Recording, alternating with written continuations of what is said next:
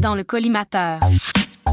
Le balado de veille pédagogique et technopédagogique de l'Université du Québec à Montréal. Conversation sur l'utilisation de H5P comme outil pédagogique dans un cours d'histoire avec la professeure Marie-Adeline Le Guenec. Moi, je suis professeure de l'histoire de l'Antiquité romaine au département d'histoire de l'UCAM. Et euh, à la session d'hiver passé, j'étais en charge de ce qu'on appelle un cours atelier. Donc, c'est des cours de fin de baccalauréat qui euh, visent à, hum, enseigner à nos étudiants la manière de travailler sur des sources historiques, donc vraiment sur des documents de, l'époque de, spécialité du cours. En l'occurrence, moi, l'Antiquité romaine, et j'avais proposé un cours centré sur le, cas d'un site archéologique. Euh, majeur de, l'histoire euh, ancienne, que tout le monde connaît aussi, euh, Pompéi. Donc euh, voilà, Pompéi, cette petite ville italienne qui a été ensevelie par l'éruption du Vésuve en 79 après Jésus-Christ. Et donc mon idée, c'était de leur permettre de découvrir davantage les, vestiges, de les présenter et de réfléchir sur voilà, si Pompéi était une ville romaine comme les autres, une ville romaine représentative de, tout ce qu'était de toute ville romaine euh, autour du monde romain. Et en fait, quelques mois auparavant, au printemps auparavant, euh, si je me trompe pas, j'avais donc assisté à une formation du Carrefour technopédagogique sur l'outil H5P. Euh, plutôt sur l'ensemble d'outils rangés sous la bannière H5P. Et on nous avait présenté notamment un outil appelé Virtual Tour 360 degrés, qui est un outil en fait de création de visites euh, virtuelles. Et je me suis dit que ça c'était vraiment l'outil hyper approprié pour ce que je voulais faire avec les étudiants et euh, dans l'idée de leur faire réaliser justement une visite virtuelle d'un euh, monument, édifice ou espace au choix de Pompéi. Donc c'était parfaitement approprié à, aux visées pédagogiques du cours. Et puis voilà, il y avait un côté un peu plus technologique qui me, qui me séduisait aussi, parce que c'est des cours aussi on apprend à nos étudiants à manipuler d'autres outils que juste euh, Word et, leur crayon, euh, leur papier. Donc ça, ça s'y prêtait très bien. C'est pour ça qu'on voulait que, que, tu sois avec nous, Maria-Déline. C'est parce qu'on trouvait que l'approche puis la démarche que tu as fait dans ces cours-là était vraiment comme exceptionnelle. Pablo Castel, chargé de projet technopédagogique. C'est vraiment euh, euh, motivant pour les étudiants aussi, la manière comme tu l'as utilisé. Peut-être que là, on va parler de cette, euh, euh, de cette utilisation-là de l'outil que tu as fait dans le, dans le contexte de ton cours. Non, mais c'était, oui, c'était vraiment très précieux d'être accompagné. mais c'est vrai que j'ai, aussi, bah, je me suis pas mal approprié les choses parce que finalement, je pars du principe qu'il faut toujours quand j'enseigne quelque chose, que je l'ai expérimenté moi-même pour savoir comment je peux l'enseigner et apprendre à d'autres à, le faire. Donc c'est vrai que je me suis un peu lancée là-dedans. Mais ça s'y prêtait d'autant mieux à Virtual Tour que pendant la formation, l'exemple qui était proposé pour Virtual Tour était une visite virtuelle d'un théâtre romain de Petra. Donc vraiment, c'était, enfin, j'y aurais pensé, je pense pas par moi-même de toute façon, enfin, le, potentiel de l'outil, mais là, c'était vraiment même l'application première, c'était des visites de, de monuments historiques, en fait. Euh, euh, donc voilà, ça, s'imposait, ou en tout cas ça, s'y prêtait bien. Donc j'ai toujours un peu peur quand je propose des, choses qui sortent un peu de l'ordinaire des réactions d'étudiants, euh, voilà, qui auraient pu me dire ah, c'est quand même pas exactement ce pourquoi on, se forme en histoire, ou alors c'est trop compliqué ou autre. Pas du tout, ils ont été vraiment super avec ça, euh, très impliqués. Euh, voilà, j'ai pas eu de difficultés euh, majeures. J'avais peur de difficultés techniques parce que c'est pas forcément évident de, de manipuler ce type d'outil, même si son usage est assez simple. Donc j'avais aussi prévu des plans B si jamais ça fonctionnait pas. Ils avaient toujours la possibilité de faire leur visite sous forme d'un PowerPoint classique si jamais vraiment ça bloquait pour eux pour une raison ou pour une autre. Mais pas du tout. Ils ont été vraiment voilà, peut-être un peu surpris au départ, mais, mais, mais pas longtemps. Et puis ils ont embarqué là-dedans sans, difficulté. Euh, voilà, de toute façon, c'était clair dès le départ que moi j'étais à leur écoute pour leurs questions. On a prévu des temps de rencontre, de discussion euh, autour de leur projet pour euh, s'assurer à chaque étape que ça avançait convenablement. Quoi. C'est vrai que c'est un travail qui a été très très structuré aussi dans le temps parce que j'avais peur justement qu'il y ait des blocages à certains moments, donc je voulais pas les laisser voilà avancer seuls sans avoir de, de discussion avec moi là-dessus. Donc voilà, j'avais proposé, euh, le... enfin, je leur avais proposé de travailler en groupe avec toujours la possibilité de ne pas le faire. Je les laisse toujours libre parce que voilà, ils ont chacun un peu leurs leur euh, problématiques, leurs emplois du temps, etc. Euh, mais voilà, j'avais vraiment envie qu'ils essayent de travailler en groupe. Et en fait, il s'est avéré, mais ça, on s'en est rendu compte après en discutant justement avec Pablo aussi, qui a été de bons conseils là-dessus, que euh, l'outil Virtual Tour et H5P de manière générale, c'est pas du tout adapté au travail en groupe. Pour des questions euh, techniques, en fait, il n'est pas possible de travailler à plusieurs sur un même support. Donc ça a créé une difficulté supplémentaire. Euh, technique. J'ai essayé de, trouver, avec l'aide de Pablo, un moyen de s'en sortir. Il n'y a pas eu de problème majeur, mais c'est vrai que si je dois reproposer cet outil, malheureusement, je ne le reproposerai pas sous l'angle du travail en groupe parce que ça, ça crée un paramètre euh, supplémentaire et avec le risque en plus de, perdre la visite virtuelle si la manipulation technique n'est pas bien faite. Donc euh, voilà, ça a rajouté une difficulté qui n'était pas prévue en amont et qui fait que malheureusement, pour l'instant en tout cas, c'est peut-être que ça a changé d'ailleurs depuis, hein, s'il y a eu des développements, mais l'outil n'est pas adapté au travail en groupe. Ouais, c'était un, c'était un des inconvénients qu'on a qu'on a eu finalement, on avait quelques solutions, mais c'était pas vraiment euh, idéal parce que ça, ça demandait de deux personnes qui manipulent la même activité à deux moments différents, donc on a toujours un risque de mm. perdre l'information. Donc ça, c'était pas génial. Avec des transmissions de fichiers euh, d'une personne à l'autre, et ça, c'est honnêtement pour un travail universitaire noté, je préfère éviter parce que s'il se passe quoi que ce soit, on, est vraiment en difficulté face à des choses qui sont évaluées, quoi. Mais un lien avec ça, ça serait intéressant de, de, peut-être que tu nous expliques, Maria-Déline, comment euh, en utilisant H5P, en utilisant cet outil technologique, euh, tu as réussi aussi à euh, placer quelque part l'outil dans tes évaluations mm. parce que toutes les activités qui étaient faites avec les H5P par les étudiants faisaient partie de leur évaluation dans ces cours-là. Donc peut-être que tu pourrais nous mm-hmm. expliquer comment ça, comment ça s'est passé. Euh, donc en fait, dans le cadre de ce cours, entre autres activités, ils avaient donc à réaliser cette visite virtuelle. Euh, ils avaient euh, le choix euh, de voilà d'un monument, d'un édifice, d'un espace. Il y a par exemple un, groupe de, de, deux étudiants qui ont travaillé sur une rue, donc c'était absolument passionnant. Et donc la visite virtuelle était un des aspects de leur évaluation. Et par ailleurs, cette visite virtuelle, elle était complétée par un travail euh, universitaire un peu plus euh, formel, habituel, donc un, enfin, un essai, disons, d'une douzaine de pages consacré au même monument que l'objet de la visite virtuelle. L'idée, en fait, enfin, la manière dont je leur ai présenté les choses, c'est que c'est deux types de supports pour deux types de discours historiques. La visite virtuelle, c'était davantage euh, sous l'angle de la vulgarisation, de la diffusion des, connaissances. Donc vous vous mettez dans la peau d'un, d'une guide qui doit présenter le monument, guider des visiteurs, sauf que là c'est virtuel. Voilà, donc euh, c'est le même ton qu'il faut adopter. C'est euh, alors ça les a un peu surpris, mais je leur dit je ne veux pas de notes de bas de page, je veux une écriture qui soit abordable. Vous citez votre bibliographie, mais en appui, voilà, à la fin de la visite virtuelle. Ça n'a pas besoin d'être mis dans les formes et c'est plus spontané, on va dire. Par contre, le travail, disons, d'essai euh, final de 10-12 pages, lui, c'était vraiment le discours scientifique sur le même sujet. Donc, vous voyez, quand on doit écrire un article, par contre, de recherche sur un, monument, enfin, sur des vestiges archéologiques, on met les choses dans les formes, il y a de la bibliographie, le vocabulaire est plus spécialisé, etc., etc. C'est plus poussé. Euh, voilà, donc il y avait un peu la comparaison entre les deux. Euh, que j'aurais pu pousser un petit peu plus, je pense, mais là c'était à nouveau un peu expérimental, donc on a laissé les choses comme ça. Et pour la visite virtuelle, en fait, l'évaluation a été découpée en trois moments. Donc, euh, la première chose, la première évaluation, c'était euh, simplement me remettre le sujet de leur visite virtuelle avec des, éléments de bibliographie euh, et une petite présentation en une dizaine de lignes du sujet de la visite virtuelle, essentiellement l'endroit, l'espace qu'ils avaient choisi, le monument. Juste revenir un petit peu sur...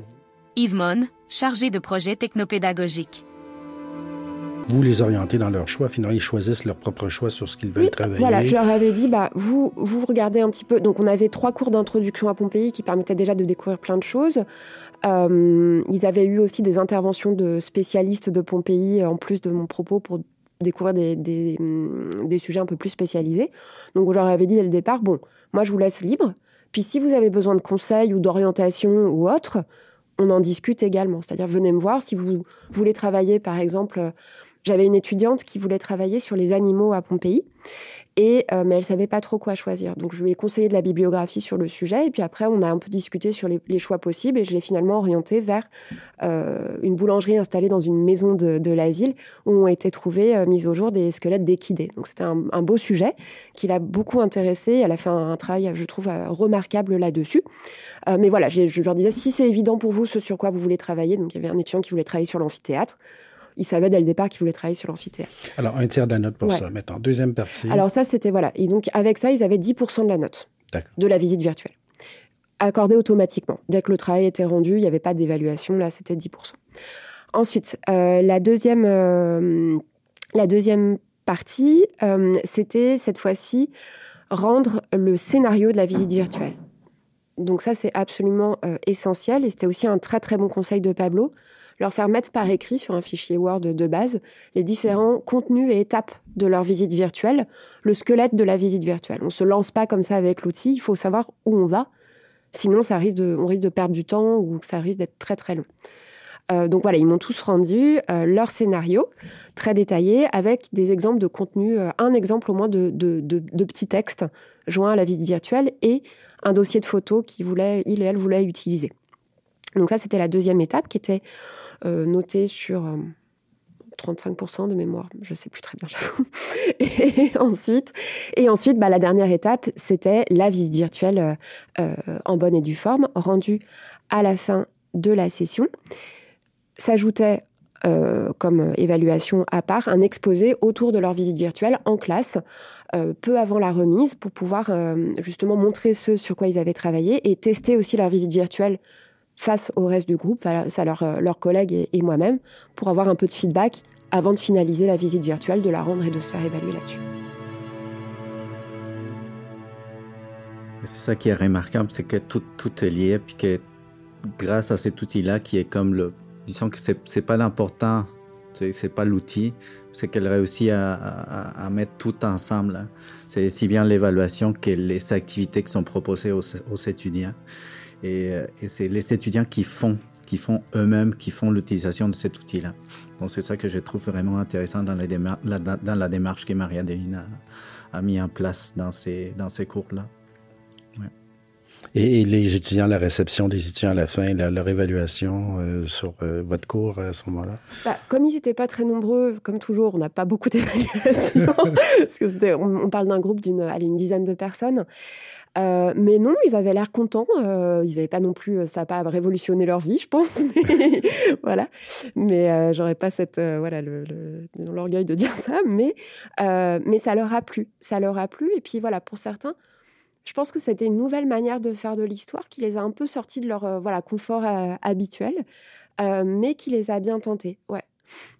C'est ça le, côté innovateur de la de la chose, c'est que tu utilises un outil que, que n'ont jamais utilisé pour découvrir l'histoire quelque part. Donc, c'est vraiment découvrir le sujet à, l'aide de cet outil-là. C'est ça qui est intéressant aussi. Puis, on discutait tout à l'heure, Maria Deline, c'est c'est la question de savoir si les étudiants avaient euh, parfois peut-être mentionné le fait que l'utilisation de l'outil n'était pas vraiment le but de leur, du, cours. Est-ce que tu as eu des retours par rapport à ça ou ils étaient quand même euh, contents puis satisfaits de l'utilisation puis il n'y avait, pas avait pas quelque part de, une plainte euh, de leur côté de dire mais c'est le cours, n'est pas l'outil. Donc je non, vraiment pas parce que euh, déjà c'est un cours atelier, donc on peut se permettre d'expérimenter des choses. En plus, c'était vraiment un groupe très sympa, donc ça, aide toujours vraiment.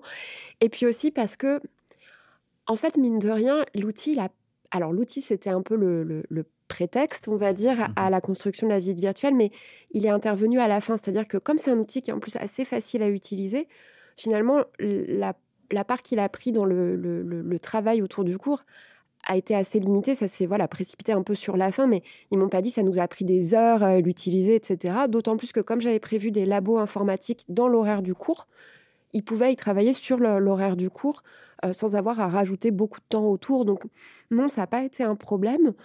Euh, mais à nouveau parce que c'est un outil qui est assez simple et puis aussi que j'avais été euh, assez conciliante au départ. Enfin, en tout cas, ça me semblait normal de leur dire la visite virtuelle, elle n'a pas besoin d'être très longue trois, quatre scènes, ça suffit. Et d'ailleurs, j'ai souvent coupé leur scénario en disant c'est trop long, ça va vous prendre un temps infini pour euh, créer votre visite. Faites moins long, mais faites plus efficace, clair, etc.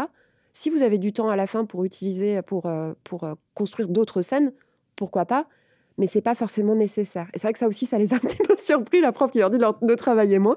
Mais je pense que c'était un service à leur rendre. et je prévoyais justement, j'aurais dit, prévoyez large si jamais il y a, il y a quoi que ce soit à la fin, que vous perdez une photo, qu'il y a une scène que vous effacez par erreur et tout, prévoyez large parce que par contre, c'est du temps incompressible. Le temps à manipuler l'outil, on peut pas le raccourcir à la fin comme on le fait pour un travail euh, sur Word en se disant bon, j'ai pas beaucoup de temps, allez, je j'accélère. Là, c'est pas possible. C'est voilà. Mais c'est d'expérience aussi parce que comme j'ai préparé une visite virtuelle moi avant, j'ai bien vu le temps que ça prenait en étant à peu près à l'aise avec ce type d'outil.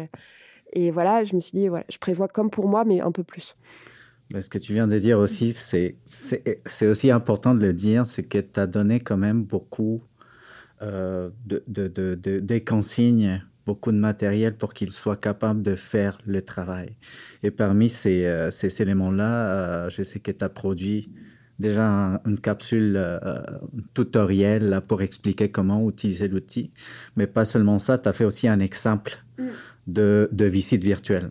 Et donc là, je pense que ça a beaucoup aidé. Je, je, pense et je suis presque sûr que ça a beaucoup aidé à tes étudiants parce que tu as utilisé un peu ce qu'on appelle la modélisation. Donc, tu donnes un exemple pour qu'ils soient capables de produire leur propre matériel à partir de, ce que tu leur as fourni. J'ai trouvé que c'était vraiment, vraiment intéressant aussi. Oui, puis pour moi, c'était aussi très, très utile parce qu'en fait, en le faisant moi-même, je me suis rendu compte des problèmes qui se présentaient et j'ai pu imaginer des, tout de suite des solutions. Enfin, c'est aussi une manière de gagner du temps après sur les questions des, des étudiants et des étudiantes, de dire voilà, j'ai déjà un peu expérimenté, j'ai vu effectivement les questions que vous pourriez vous poser. Voilà des, des manières d'y répondre, euh, des petits stratagèmes, des astuces.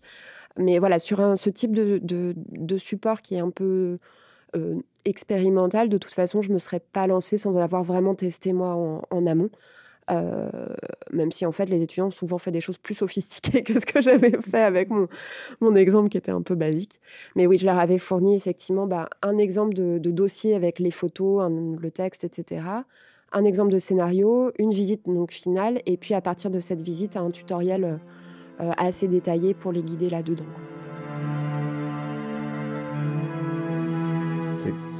C'est beaucoup de choses. Donc peut-être que la question s'est posée puis peut-être que certaines personnes, les enseignants vont se demander est-ce que ça t'a pris euh, beaucoup de temps, puis est-ce que ce temps-là a valu la peine à la fin du, euh, du cours? Est-ce que tout, tout, tout l'investissement que tu as fait, tu penses que ça a valu vraiment la peine? Tu pourras peut-être les réutiliser dans d'autres contextes. Bah Pour ce cours-là en particulier, dans l'idée du cours atelier en petit groupe, ouais, je pense que ça a vraiment valu la peine. Euh, puis par ailleurs, non, ça m'a pas demandé non plus un temps. Euh, ça a l'air beaucoup, mais en fait, c'est relativement simple à faire, donc ça m'a pas demandé. Euh, c'est comme préparer un cours. Enfin, en somme, euh, ça m'a pas demandé un temps incroyable de, préparer tout ça, sachant que j'ai fait une visite virtuelle sur un sujet que je connaissais bien, que j'avais déjà traité dans ma thèse, j'avais tout le matériel, donc ça allait. voilà, pour un cours atelier en petit groupe, ça reste tout à fait valable. Et puis à nouveau, ça le côté expérimental. On est beaucoup dans l'échange avec les étudiants, ce qui est très agréable et ce qui se prête bien à, ce type de cours en petit effectif où on est plus là pour les préparer pour la maîtrise, par exemple. Donc c'est bien, je pense, d'avoir cette possibilité de euh, d'échanger sur un, support différent.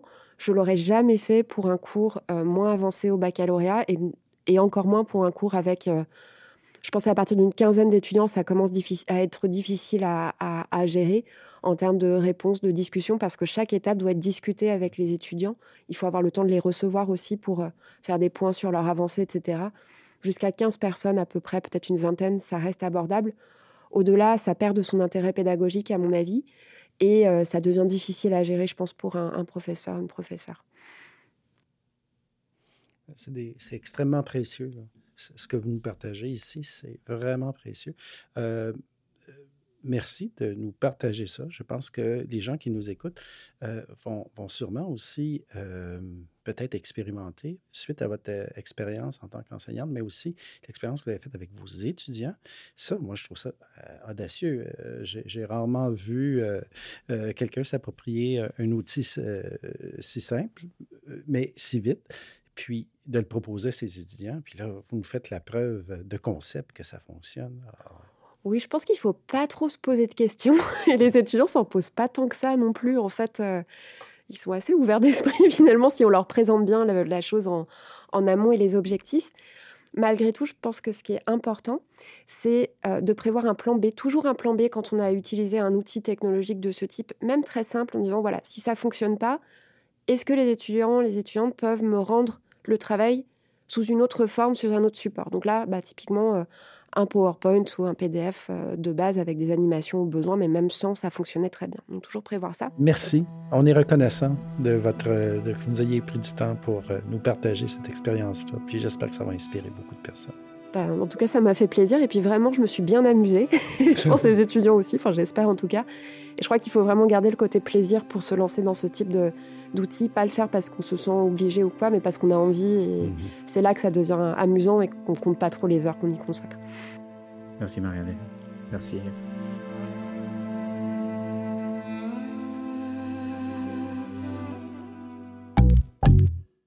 ont participé à cette conversation avec la professeure Marie-Adeline Le Guenec.